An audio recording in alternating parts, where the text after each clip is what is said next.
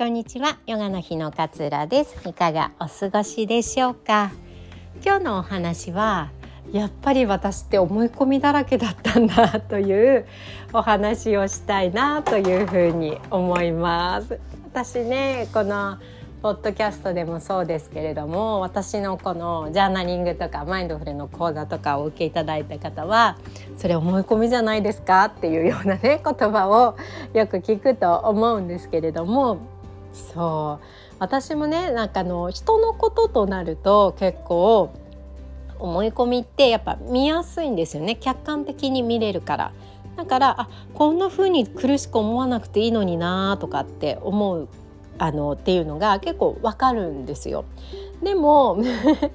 そうだから分かるのでなんか結構あ私割と自分の思い込みも気づいてるからねなんていうふうに思ってたんですけれども人間からこの思い込みをなくすのっていや改めて難しいんだなっていうことを思ったことがあったんですよね。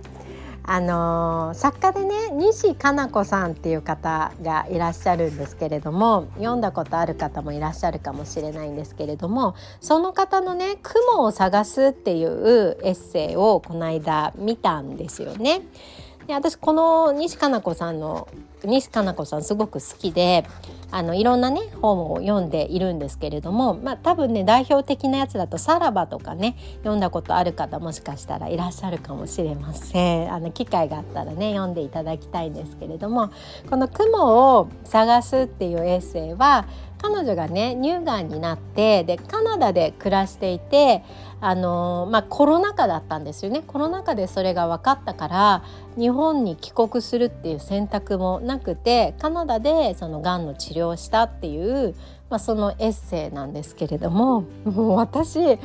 びっくりしちゃったんですけれどもあのこのポッドキャストね海外に住まれている方もいらっしゃるからそれは当然よって思われるかもしれないんですけれども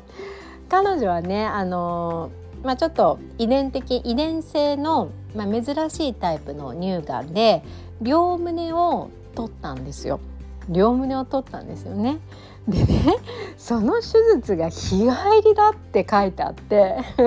で彼女自身もすごくびっくりしていて日帰りってなったそうなんですけど日帰り手術なんですって。でそれこそ朝の10時とかに手術をして5時には家に帰るみたいな。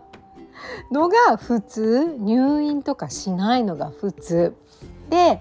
あの術後で肺液って体からこの血みたいなのが出てくるんですけどそれをねあのパックみたいのに貯めておくんですよ。で日本だと看護師さんが毎日なんか3時間おきぐらいにその排出液を、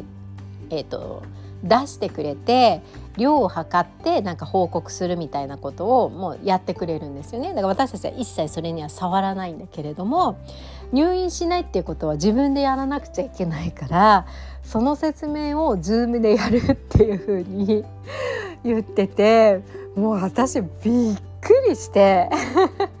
えっって入院しないの？しかも両胸をね取るっていう大きなすごい大きな手術して入院しないんだってもうすごいびっくりしたんですよね。であのそれこそ私が手術した時なんてもう1日目とかも痛くて痛くてしょうがなくてもう全然動けないしだから看護師さんが体拭いてくれたりとかするようなぐらいだったのにそれなのに入院しないんだってすごい衝撃的だったんですよね。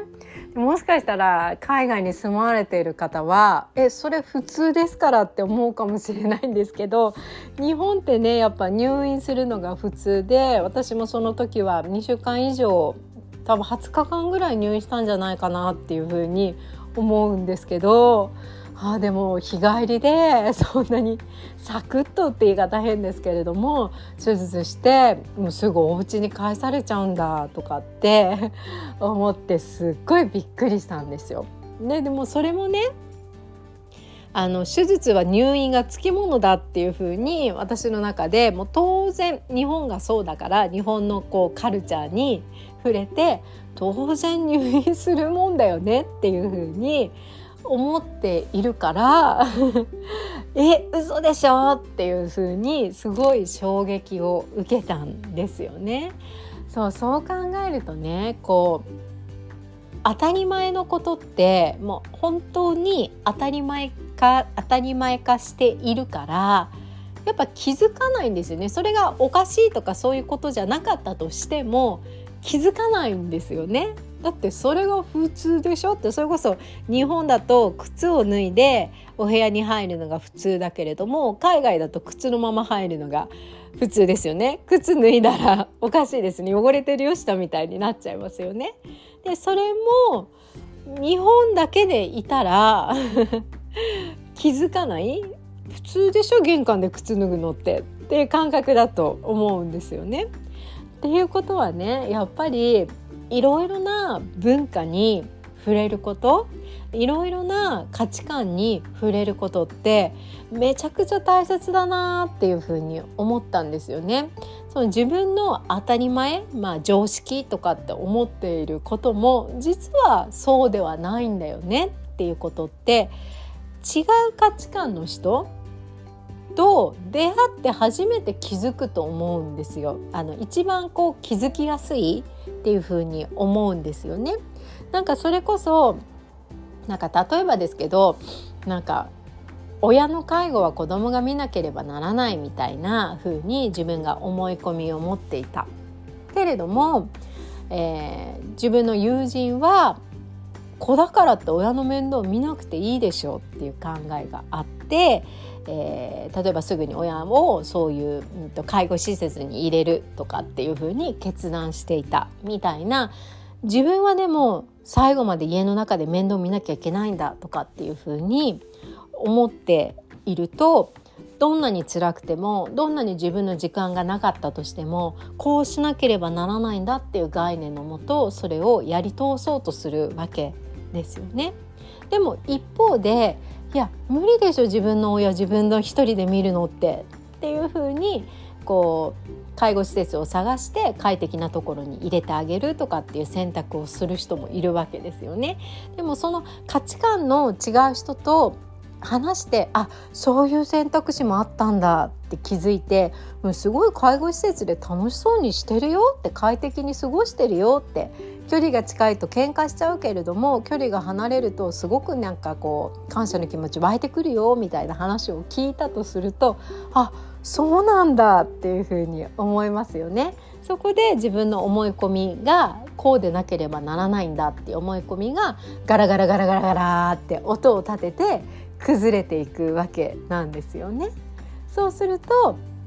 そうか今まで私がこうしなければならないって思い込んでいただけで違う選択肢を取ってる人も世の中にはいっぱいいるんだなって思うと気持ちが楽になるんですよね。